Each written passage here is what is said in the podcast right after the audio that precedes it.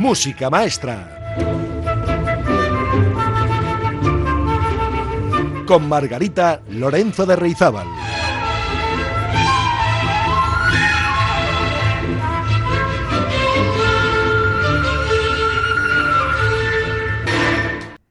Hola amigas y amigos, muy buenas. ¿Cómo están ustedes? Hoy abordamos el programa número 159 de Música Maestra y vamos a hablar de Gustav Mahler. Gustav Mahler nació un 7 de julio de 1860 y murió el 18 de mayo de 1911. Es uno de los compositores y directores de orquesta más importantes del post-romanticismo. Sus sinfonías coronan la tradición de grandes compositores que se dedicaron al género y a su vez Mahler tiende puentes con la música del siglo XX. Fue admirado por los máximos exponentes de la Segunda Escuela de Viena. Schoenberg arregló obras de Mahler y Mahler a su vez apoyó las primeras obras del padre del dodecafonismo. Bueno, pues hoy he seleccionado cinco obras esenciales del gran compositor Gustav Mahler.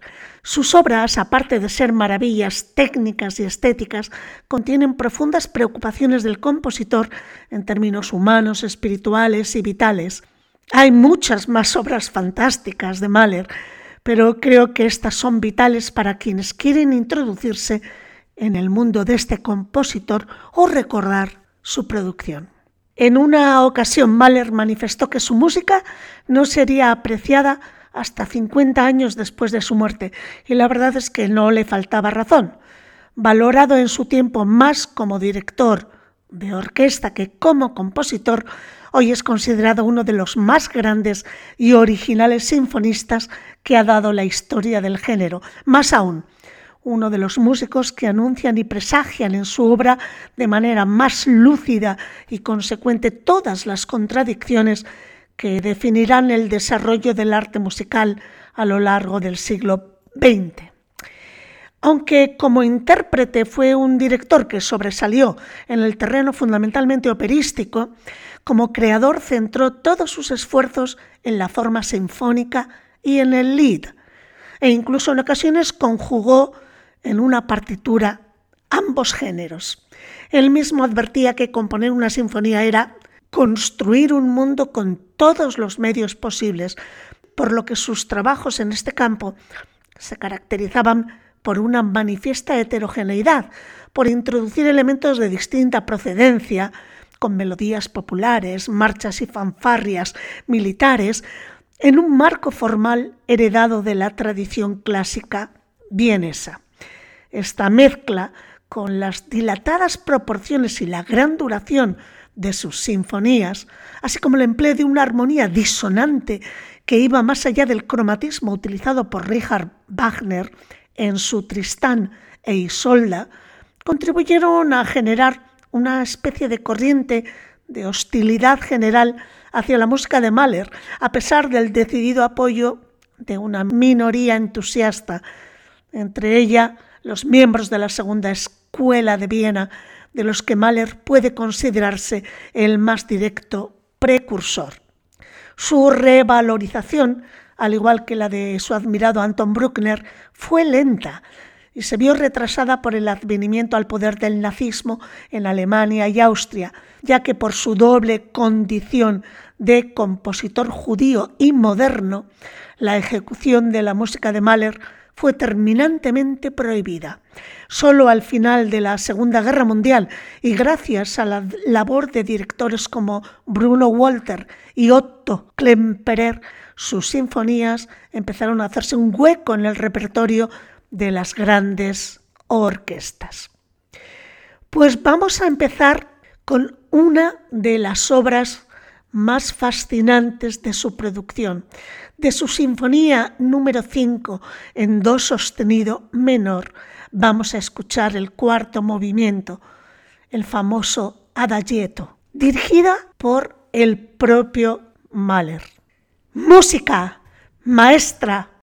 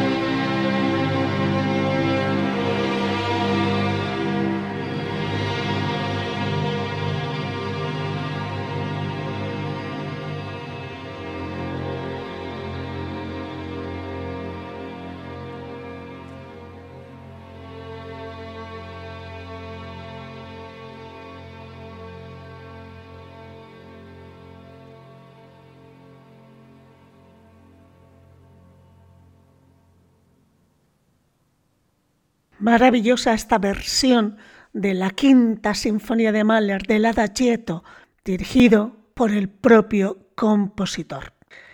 Mahler se formó en el Conservatorio de Viena y su carrera como director de orquesta comenzó al frente de pequeños teatros de provincia. En 1886 fue asistente del prestigioso director Arthur Nikisch en Leipzig.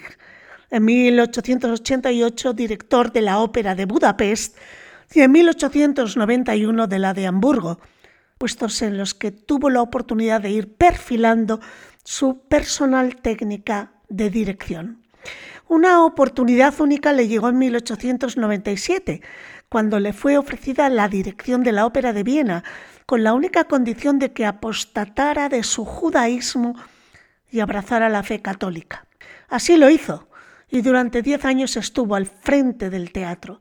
Diez años ricos en experiencias artísticas en los que mejoró el nivel artístico de la compañía y dio a conocer nuevas obras. Sin embargo, el diagnóstico de una afección cardíaca y la muerte de una de sus hijas lo impulsaron en 1907 a dimitir de su cargo y aceptar la titularidad del Metropolitan Opera House y de la Sociedad Filarmónica de Nueva York, ciudad en la que se estableció hasta 1911, cuando ya enfermo regresó a Viena. Paralelamente a su labor como director, Mahler llevó a cabo la composición de sus sinfonías y líder con orquesta. Él mismo se autodefinía como un compositor de verano, única estación del año en la que podía dedicarse íntegramente a la concepción de sus monumentales obras. Son diez las sinfonías de su catálogo, si bien la última quedó inacabada a su muerte. De ellas, las números 2, 3, 4 y 8. La última, la 8, la única que le permitió saborear las mieles del triunfo en su estreno, incluyen la voz humana según el modelo establecido por Beethoven en su novena sinfonía. Y a partir de la quinta, la que hemos escuchado de Lada Gieto, pues su música sinfónica empezó a teñirse de un halo trágico que alcanza en la sexta y en la novena, así como en esa sinfonía vocal, la canción de la tierra, su más terrible expresión. Me gustaría invitarles a escuchar ahora un fragmento, el final, de la sinfonía número 8 de Mahler en mi bemol mayor, que es una de las obras corales de mayor escala del repertorio sinfónico. Debido a que requiere una enorme cantidad de intérpretes, se la denomina Sinfonía de los Mil. Fue la última obra que Mahler estrenó en vida. La dirigió en el estreno en Múnich el 12 de septiembre de 1910. Consta de dos partes y tiene una duración total de una hora y media. Les invito a escuchar de la Sinfonía número 8 de Mahler, el final, a cargo de la Filarmónica de Viena, dirigida por Franz Belser Most.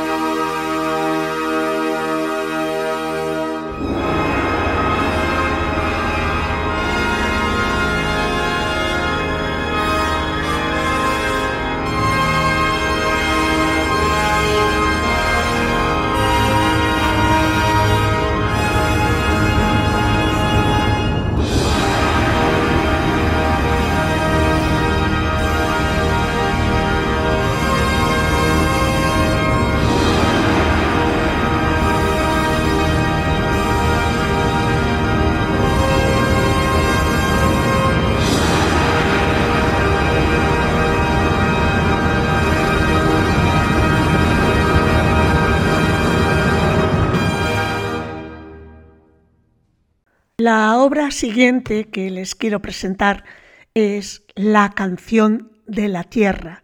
El título original en alemán Das Lied von der Erde. Es una obra a gran escala para dos solistas vocales y orquesta. Mahler la tituló así, una sinfonía para voz tenor y alto, entre paréntesis, o un barítono, y orquesta. La obra está basada en la flauta china de Hans Bethe. La obra de Bethe estaba inspirada en textos orientales y tenía un fuerte contenido espiritual. Bueno, pues esta obra tendría que haber sido la novena sinfonía, ya que fue compuesta después de la octava.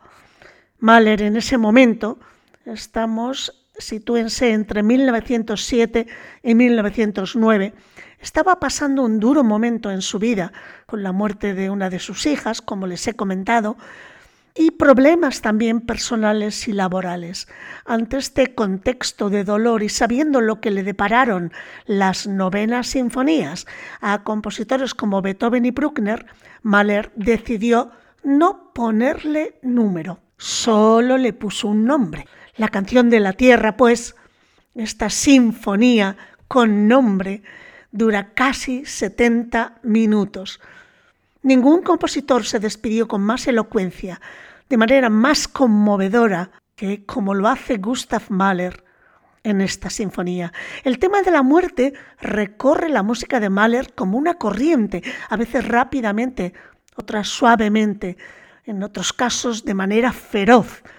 La verdad es que podemos elegir cualquier obra de cualquier periodo de su producción, desde las tempranas y sangrientas acciones de un viajero y la primera sinfonía donde la muerte es tratada de modo irónico, hasta la segunda sinfonía, donde la muerte es el preludio de la resurrección. Desde la mitad de su carrera, la quinta sinfonía, con sus estruendosas marchas fúnebres, y las tres últimas composiciones impregnadas de muerte, la canción de la tierra, la novena sinfonía y la incompleta décima. Las obras finales proceden de los acontecimientos que tuvieron lugar en el año 1907, la muerte de Ana María, su hija mayor, y como consecuencia de varias intrigas contra él, tener que renunciar a su cargo de director de la Ópera de la Corte de Viena fue un golpe duro al que se añadió el diagnóstico de una enfermedad cardíaca incurable para él. Mahler lo que hizo fue asumir los cargos de director de orquesta tanto de la Metropolitan Opera House como de la Filarmónica de Nueva York. Decía Mahler en una carta a Bruno Walter, he pasado por tantas experiencias durante el último año y medio que apenas puedo hablar de ellas. ¿Cómo describir una crisis tan colosal? Sin embargo, estoy más sediento que nunca de vida y encuentro el hábito de vivir más dulce que nunca. A continuación, una breve caracterización de los movimientos que componen la canción de la tierra. El primer movimiento, la canción que bebe del dolor de la tierra, es un desafío a la muerte inminente y tiene una sección central bellísima donde se refleja esa belleza terrenal que prefigura el final de la pieza. Pero domina el triste estribillo con el texto Oscuridad es vida, oscuridad es muerte. El movimiento lento de la sinfonía, el solitario en otoño, comienza con una resignación cansada, llega a un tremendo clímax de desesperación y luego retrocede de nuevo hacia el cansancio. Todas las pasiones y las esperanzas se le agotan.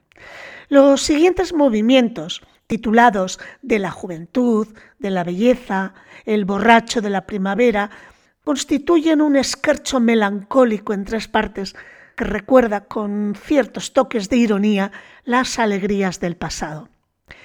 Finalmente, la despedida, y para muchos oyentes el mayor logro de Mahler, el último movimiento, es una maravilla de orquestación y refleja las visiones de la tragedia aplastante junto con un arrepentimiento agridulce. Esta despedida de la canción de la tierra es una crónica del cansancio del cuerpo y del alma, un abrazo a la muerte, exquisita efusión lírica de fe en la renovación de la vida, en una enorme coda en do mayor que se desvanece en la distancia. Les invito a escuchar el primer movimiento de la canción de la tierra de Gustav Mahler, a cargo de la Filarmónica de Viena, dirigida por Leonard Bernstein. La voz la pone James King.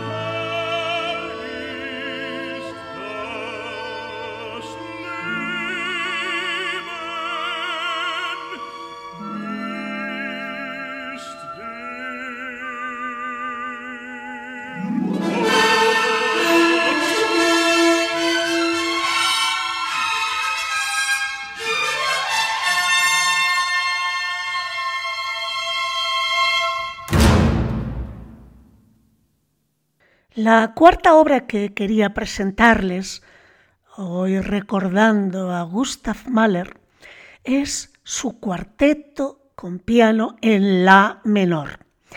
Esta obra puede ser considerada como una gema, una piedra preciosa olvidada. Es la única obra para cámara, atención, sin voz de Mahler que ha llegado hasta nuestros días. Fue escrita en Viena cuando el compositor tenía alrededor de 15 años. Su estreno fue el 10 de julio de 1876 en el Conservatorio de Viena con el propio Mahler al piano. Este es un ejemplo de juventud que ya apuntaba maneras.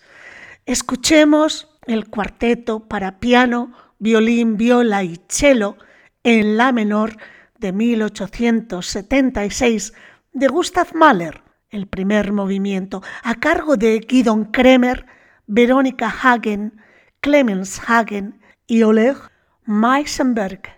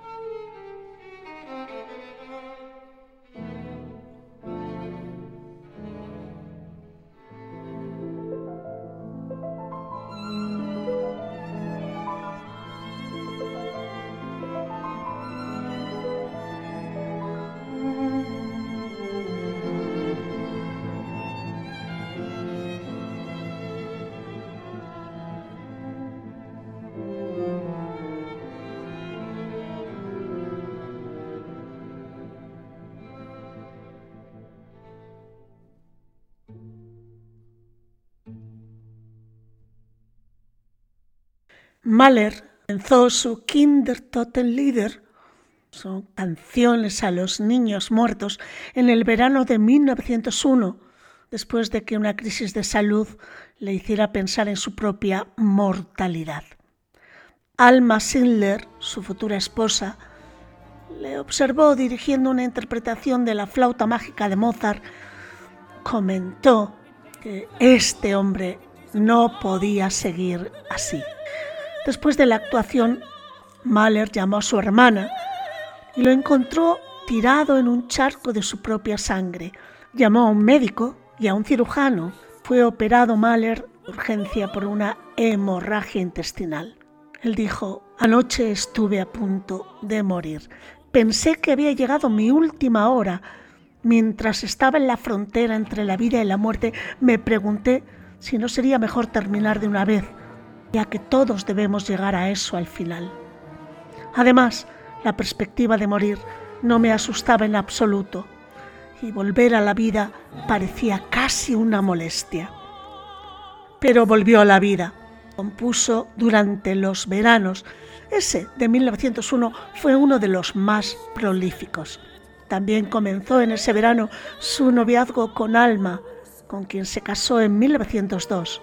Los primeros momentos de su vida, durante los cuales María, su primera hija, parecía no respirar, fueron aterradores y Mahler se preocupaba constantemente por su frágil salud. Y los temores de Mahler estaban justificados. María murió con cuatro años de escarlatina y difteria. Tal vez esto explica su atracción por los poemas de Friedrich Ruckert. Ruckert empezó a escribir sus Kinder Totenlieder tras la muerte de dos de sus hijos, precisamente por la escarlatina, los textos elegidos por Mahler de Rickert tocan varios temas. Lo que los une es la imagen de tragedia localizada en la muerte de un niño. Los textos también nos dicen algo sobre la espiritualidad de Mahler, con su firme creencia en una vida después de la muerte, por la serena conclusión en re mayor de la canción final. Para terminar el programa de hoy, les invito a escuchar la canción número 5. Espero que hayan podido disfrutar del programa de hoy y de este compositor que, aunque parezca un poco duro y un poco elitista, creo que se puede entender perfectamente. Adiós, amigas y amigos. Hasta la próxima semana. Que la música les acompañe.